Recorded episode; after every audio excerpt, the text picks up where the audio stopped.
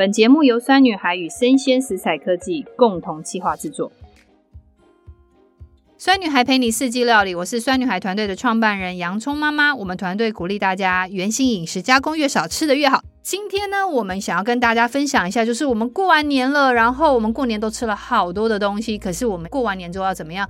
用科学的方法，很聪明的让自己清肠胃，很快速的让自己的生活状态恢复到一个平衡哈。那我们今天邀请到我们的张志刚老师，厨艺科学家老师来跟我们分享几大重点。第一个重点就是我们过年大鱼大肉之后，我们要怎么样调整饮食？可以用科学的方法，用几个步骤，让大家肠胃开始可以有一个正确的代谢。第二个部分呢，就想要跟大家分享，在少酱料的过程之中，我们如何去做两道的料理，大家能够快速的让自己的肠胃不会吃进去这么多负担的东西。而这两道料理在料理上面，或者是调酱的部分，有什么样的方法？第三个重点想要跟大家分享的一件事情，就是说我们过完年之后，其实也可能要立刻上班，没有足够的时间去哪里运动。我们有没有可以在家里做简单的几个动作的运动？然后现在很流行的超原地慢跑的这件事情，在家里如果运动的话，要特别注意哪些事情呢？好，谢谢大家。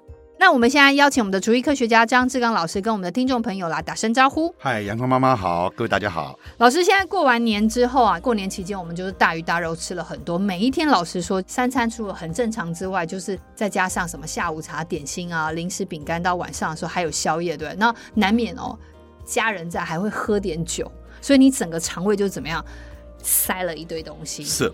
那老实说。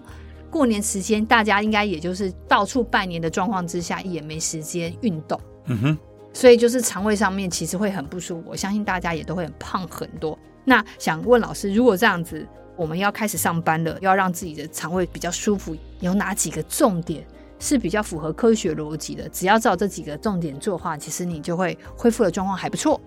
基本上，如果说用吃的来讲的话，你可以多吃一些新鲜的、有酵素的东西，让酵素来帮助你解掉这种油腻，或者解掉身体的一些废弃物。好，那当然也可以靠运动。哈，你刚才有提到原地超慢跑，这是一个方法。嗯，但是原地超慢跑要小心一点，嗯，安全很重要。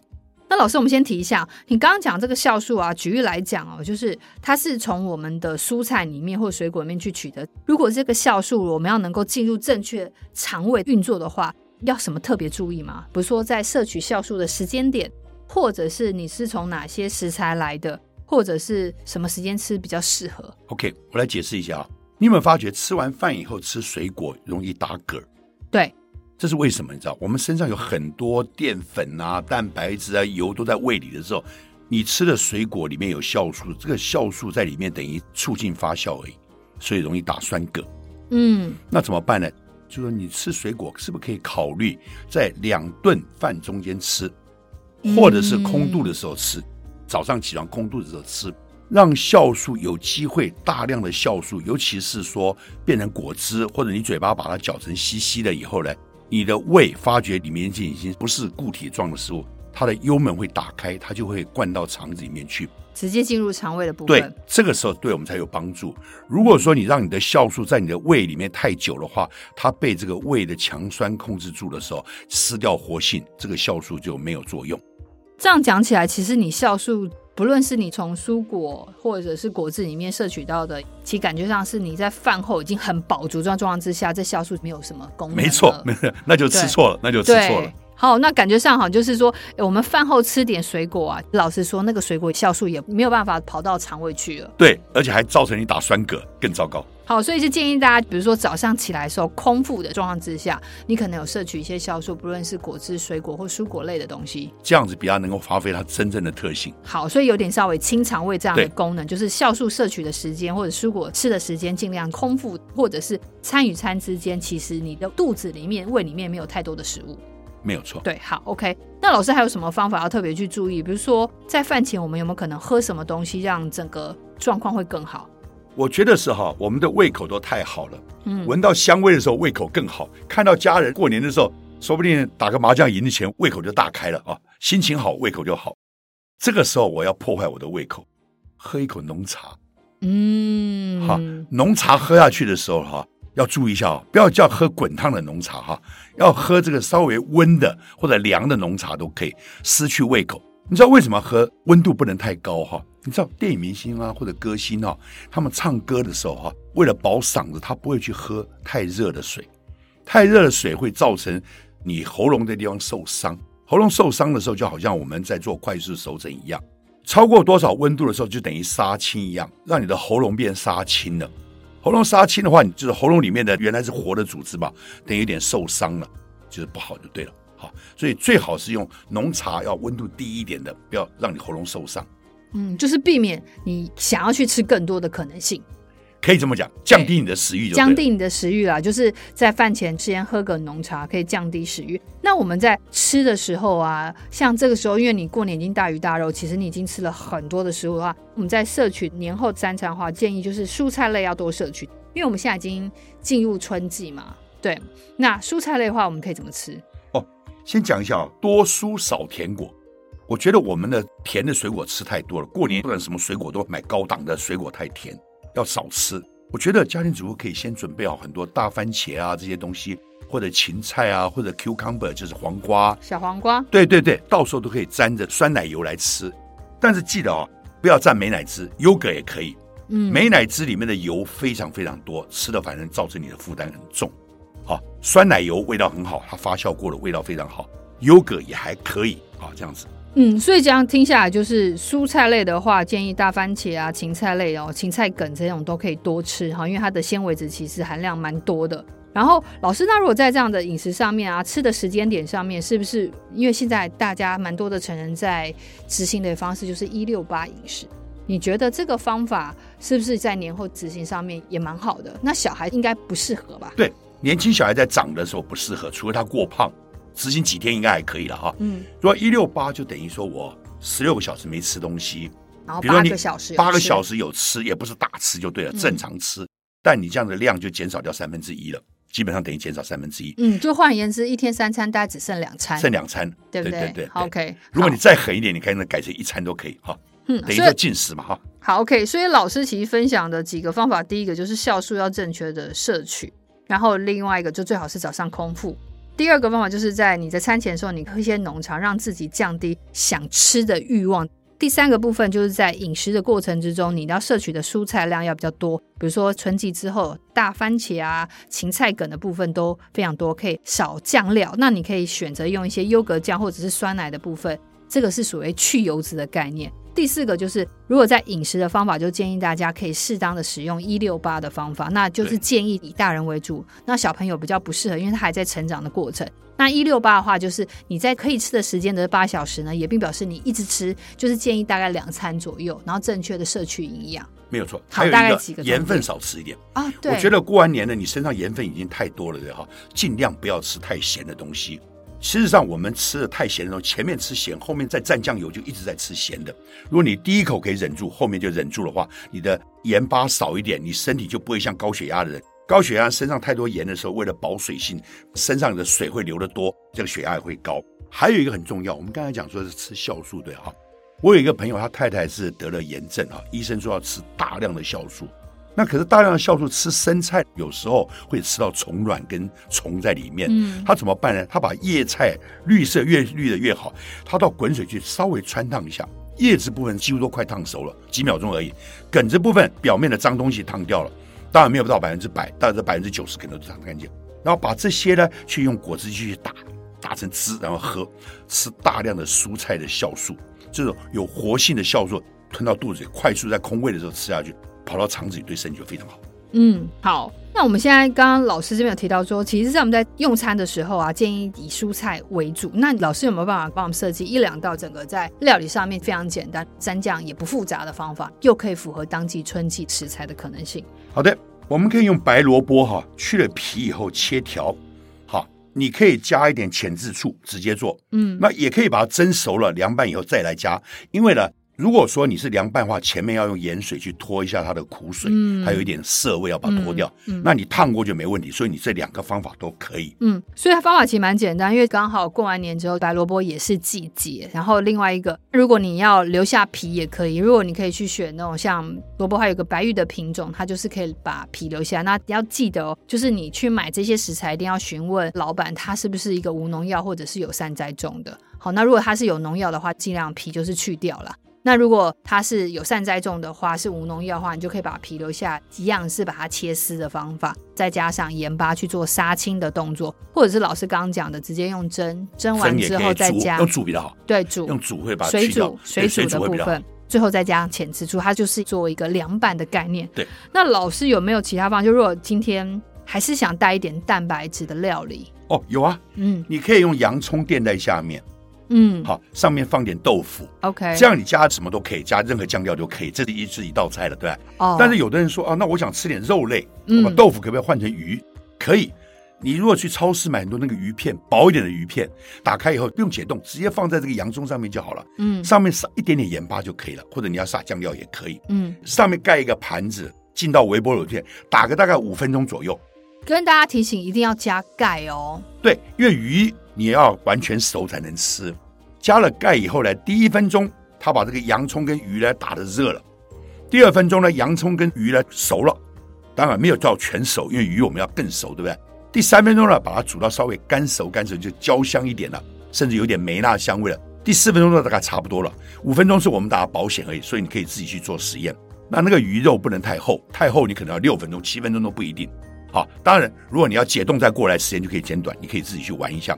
好，这个很重要。开的时候，它里面的蒸汽因为保在里面很热，要很小心，用一个瓢羹把上面的管弄开了，让蒸汽散掉以后，再把它翻过来，不要烫到。那如果我们今天没有加盖，会产生什么样状况？没有加盖的话，鱼表面可能热的不均匀，温度可能不够，它熟不了。嗯、不加盖一般是给所谓的做一点简单的坚果啊，加热的加热或者复热还勉勉强强。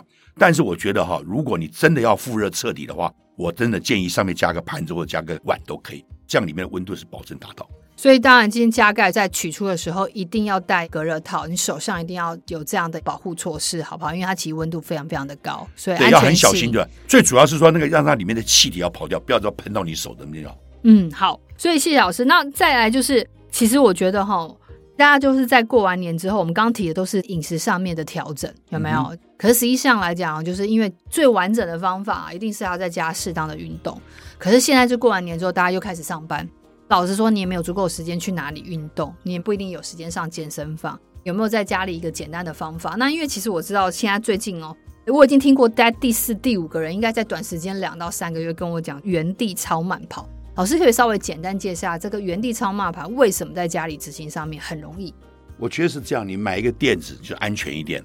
然后如果你穿着球鞋保护你的脚踝，对不对？嗯。你就是原地快踏步或者跳起来会比较，因为你身上超慢跑就是身上会震动，也包括你的膝盖也有震动，你的内脏也会震动到。嗯。那你的时间很重要，你不是说原地超慢跑三分钟就好了，不对，大概做个二三十分钟比较好一点。嗯。有持续动就可以消耗到你身上的能量。但是你身上也在震动，你的骨头也会长得好。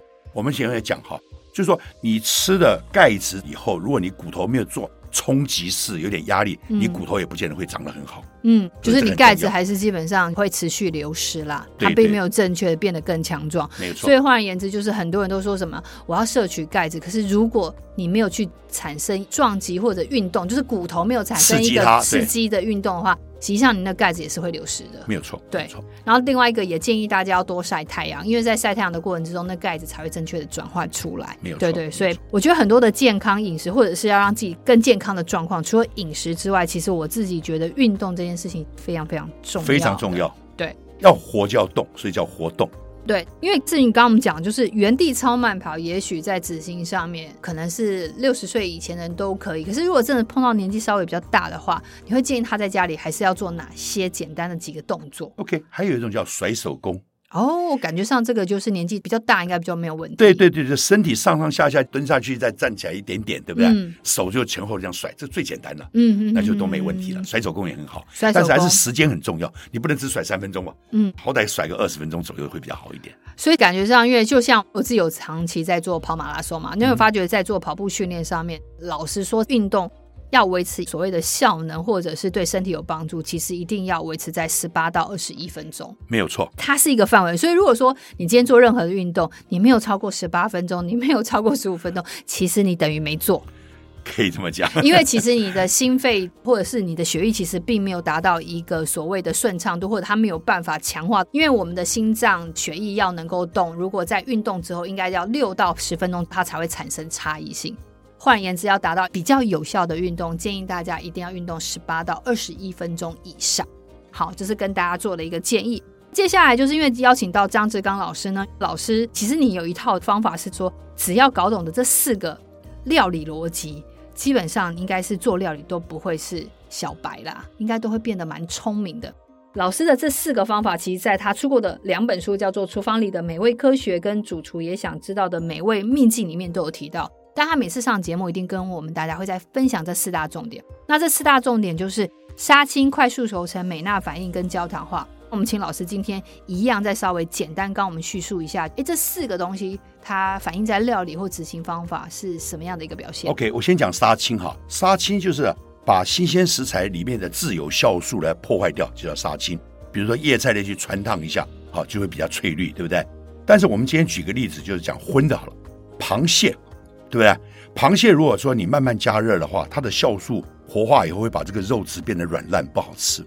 所以，我们大的螃蟹一般都把它切成好几块以后呢，沾了粉，回炒以后用高温的油去炸一下，或者用高温的蒸汽去蒸，那个肉才会好吃。好，这就是杀青。好，那其实我们在讲快速熟成，快速熟成的话，就是说你的食材中心点到五六十度 C 左右的时候，它因为活化把肉质变软，像我们的牛排就是这样子，对不对？牛排上下煎一下以后呢，中间不要煎熟透。中间大概就五六十度 C，没有超过六十五度 C，因为超过六十五度 C，酵素失掉活性了嘛，就杀青的，对吧？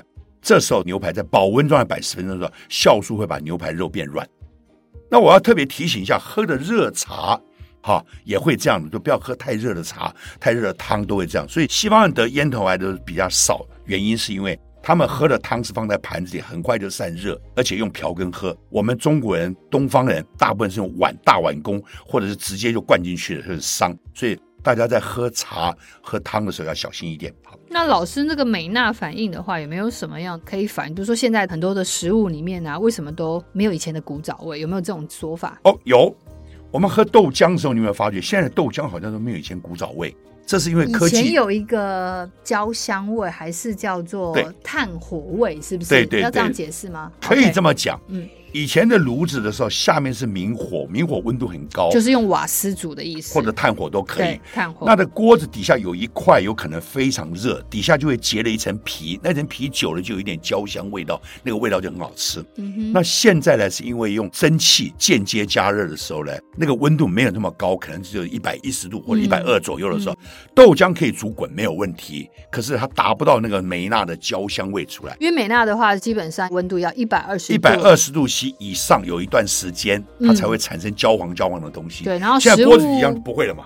所以老师，我们先介绍一下美纳的逻辑：是一百二十度 C 以上，当食物中的蛋白质或者淀粉转化出来，反应出来，对，产生反应之后产生的香气。对对对对对对对，所以这叫做美纳反应。那焦糖化呢？焦糖化其实非常简单，就是纯粹的糖。弄到很高温，一百六十五度 C 左右了，它变得颜色很深了，那个焦香味，比如说我们焦糖布丁有没有？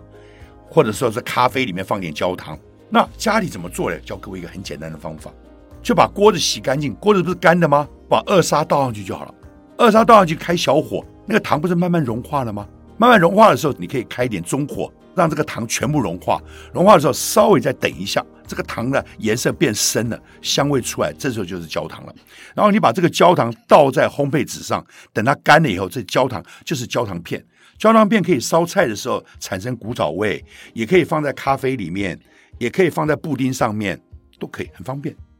谢谢老师，一样把他最厉害的四大的料理逻辑功法跟大家做分享。那我们今天很谢谢张志刚老师来跟我们分享，过完年之后在饮食上面如何能够快速恢复到一个更健康的状态。也谢谢老师跟我们分享，就在家里可以怎么样的运动，让我们身心更健康。最重要是，我觉得老年人在家里也可以动一动。